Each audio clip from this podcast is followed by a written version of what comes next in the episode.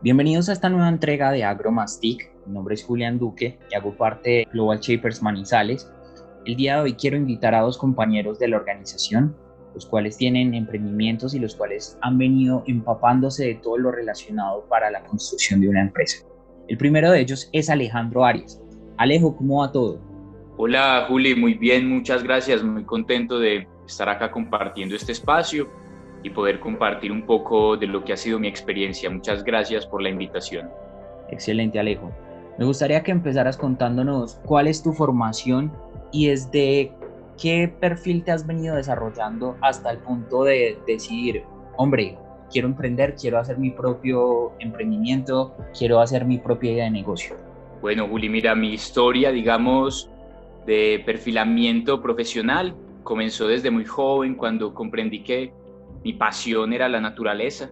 Yo siempre me vi completamente atraído por las montañas de nuestra ciudad, la historia de los volcanes, los atardeceres. Y desde muy joven entendí que quería un trabajo, estudiar algo que me relacionara y me acercara a la naturaleza. Y en ese sentido estudié geología y pues con ello pude comenzar a tener una percepción del mundo a digamos una escala planetaria. Luego me fui para Bogotá y allá tuve la posibilidad de hacer una especialización en gerencia del medio ambiente y prevención de desastres. Y fue la primera vez que a mí me comenzaron a hablar de algo que seguramente todos habrán escuchado, que se llama cambio climático. Y yo con la formación que tenía como geólogo, me empecé a interesar muchísimo en, conocer un poquito más en aprender un poquito más de qué era eso que escuchamos todos los días, que ya se ha vuelto un tema de moda, pero que no comprendemos del todo. Y luego por diversas razones de la vida regresé a Manizales y comencé una vida académica enfocada en hacer investigación. Actualmente trabajo en un instituto de investigaciones de la Universidad de Caldas y allá también en la misma universidad hago una maestría en ciencias de la Tierra. Y estando en ese gremio académico y científico y muy impulsado por el cambio climático, pues comencé a preguntarme cuál podía ser mi función como una persona que constantemente eh, se está preguntando muchas cosas, se cuestiona, evalúa mucho de su sociedad y, en, verdad se hace muchas preguntas de por qué las cosas a veces funcionan de la manera en que lo hacen y cómo a partir de mi reflexión y mi, y mi rol como investigador podía aportar en lo que yo considero es el problema. Entonces, en ese sentido, evidencié tres cosas. Pues lo primero, el cambio climático.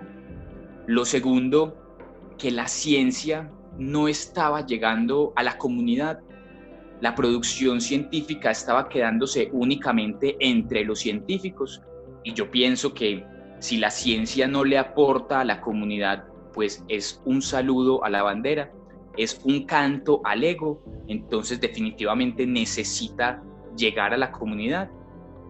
Y tercer lugar, el modelo de educación considero que hoy en día no responde ni a los problemas ni a las necesidades actuales de nuestra era y tampoco utiliza todas las oportunidades que nos brindan las herramientas tecnológicas y digitales para poder educar y que las personas aprendan conceptos de una forma mucho más experiencial y digna de las posibilidades de esta era.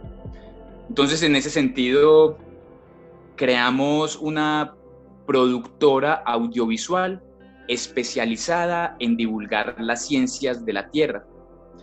Su nombre es Aurora y con ella hemos venido trabajando a lo largo ya de un año larguito en donde hemos comenzado a estructurar varios proyectos, nos hemos inscrito en varias convocatorias, ha sido un proceso bonito y bueno, ahí vamos construyendo un sueño que, que espera aportarle mucho a las personas, acercar esa producción científica esos conceptos que a veces son como tan abstractos en un lenguaje muy confuso para la mayoría de las personas. Queremos traducirlo, reinterpretarlo y con muchas herramientas visuales y auditivas y gráficas y utilizando toda la potencial que, que nos brinda eh, el Internet y lo digital, pues que las personas tengan la posibilidad de, de, conocerlo, de aprenderlo, de encontrarlo entretenido, pero más importante, de darle un sentido para su vida. Y a partir de esas reflexiones y esos medios, pues ojalá podamos aportar un granito de arena en la construcción de conciencia social que tanto necesitamos en este momento. Desde el emprendimiento, ¿Usted cuál cree que ha sido el reto más tremendo que se han enfrentado desde la concepción de la idea, desde las oportunidades que se van abriendo? ¿Cuál cree que es el reto más importante en este momento que, que han asumido como empresa? Pues hombre, Juli, yo pienso que lo más, lo más difícil siempre es comenzar, tomar esa decisión y, convencerte y comenzar a trabajar. Eh, es complejo porque, por supuesto, al principio en un emprendimiento tú lo haces todo por amor, lo haces porque estás convencido de una idea y la retribución, por ejemplo, económica muchas veces no llega en el corto plazo. Requiere muchas horas de trabajo y mucho esfuerzo y eso por supuesto es un reto bien importante. Y por el otro lado, aterrizar las ideas. A veces uno sueña muy alto y está muy bien y eso uno nunca lo puede dejar de hacer pero para que las cosas puedan ejecutarse y puedan materializarse y, llevarse a la realidad, a veces hay que aterrizar un poquito esas ideas, filtrarlas y, y decidir, bueno, en mis posibilidades, con mis recursos económicos, de tiempo, de personas, ¿qué puedo hacer? Y encontrar como esa línea de equilibrio en donde pues me acerco lo más que puedo a esa idea macro que tengo, que es lo que me encantaría lograr, pero pues manteniendo, digamos, lo que necesito para poder empezar a hacer algo y en esa medida pues progresivamente ir creciendo. Entonces yo pienso que ahí están los dos mayores retos y, hay que tener mucha paciencia para eso y vos pues me imagino como todos los que nos escuchan sabrán que tradicionalmente nos han configurado en un sistema en donde todo tiene que ser para allá, todo es muy acelerado y a veces la vida no funciona de esa manera. Requiere paciencia y son procesos que poco a poco se van dando, que requieren tiempo, requieren esfuerzo, requieren constancia, requieren disciplina. Entonces, pues yo digo que los retos más grandes están en, darle mucho valor a, todos esos valores, darle mucha relevancia a, a, esos valores de paciencia, disciplina, voluntad, constancia. Pero cuando uno lo logra, sin duda las cosas poco a poco empiezan a fluir y bueno, ahí vamos en un proceso cada día de aprendizaje, creciendo, conociendo personas que se nos van uniendo y es muy bonito en verdad el proceso. Alejo, ¿Qué errores cree que se presenten más comúnmente en esta gente que va a emprender por primera vez? ¿Cuáles son, digamos, las primiparadas, entre comillas, que muchos cometemos al emprender?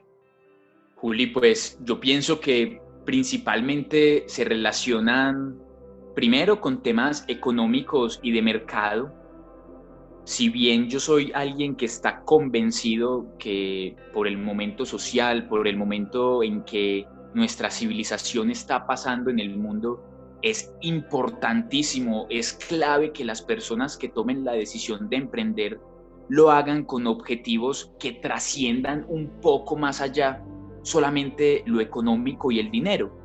Y, que más bien le apunten a objetivos que le aporten a la sociedad, que ayuden a las personas, que que cambien un poquito las dinámicas que evidentemente no han sido las mejores, pero uno igual tiene que ser consciente que lo económico es, es un requisito para uno poder ser eh, viable dentro, dentro del modelo socioeconómico en el que nos vivimos.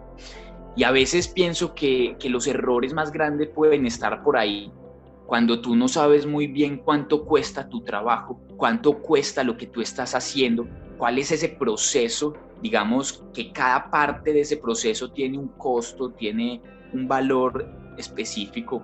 A veces, digamos, encontrarlo y saber cada parte, cada detalle de ese, de ese proceso es difícil y uno a veces no sabe cómo vender, cómo ofrecer lo que uno está creando.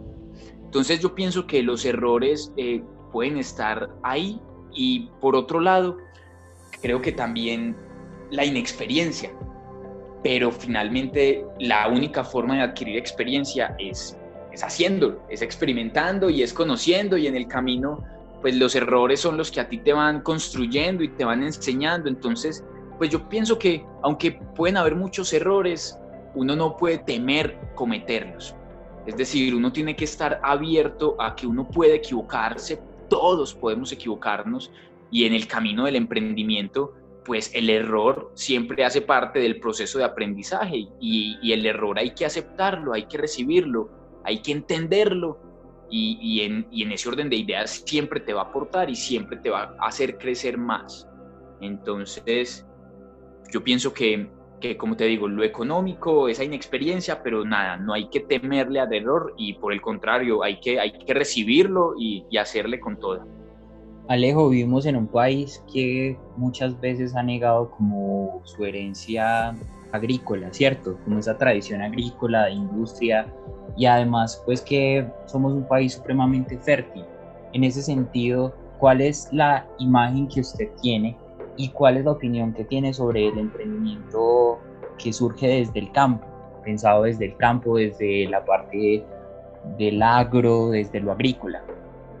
Importantísimo. Es decir, yo pienso que estamos en un momento del mundo donde cualquier emprendimiento es supremamente válido, pero en particular, digamos, desde ese mundo agro, yo pienso que ahorita eh, encontrar esos procesos encontrar eh, personas que estén empeñadas en trabajar por, por cuidar su ambiente, por proteger, digamos, esa fertilidad a la que tú haces mención en la pregunta, me parece que es fundamental porque el problema no solamente ha sido eh, ese olvido que tal vez se le ha dado a, a ese campo o, o esa poca relevancia cuando en verdad son tan importantes.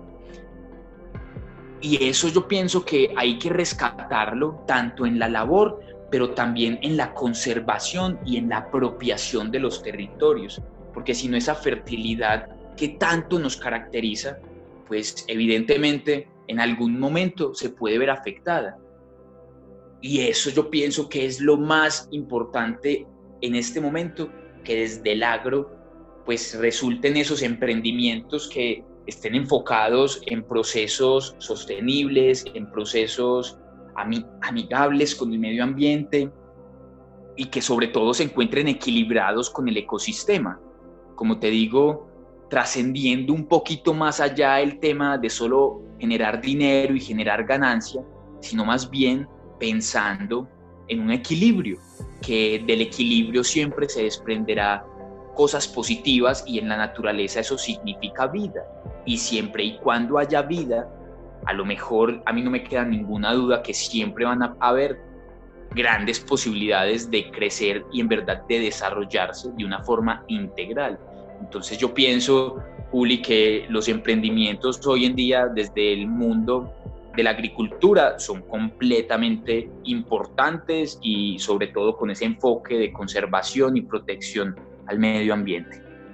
Alejo, ya para ir cerrando, un consejo que usted quiera dar a la gente que desee emprender desde el campo. Juli, soñar y alto y trabajar y afortunadamente las personas de nuestro campo son personas llenas de pasión, llenas de corazón, llenas de, de, una esencia, que, una pujanza que en verdad es admirable.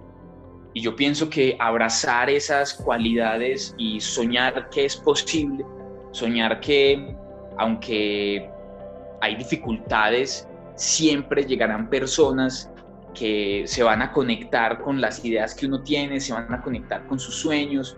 Y si uno hace las cosas con amor, con pasión, con sinceridad, con humildad, como con todas esas cualidades tan bellas que caracterizan a las personas de nuestro campo colombiano, yo estoy seguro que las puertas que se pueden abrir son enormes porque siempre, siempre, siempre hay oportunidades y ahí uno se necesita es querer encontrarlas, querer identificarlas y para eso se necesitan ganas.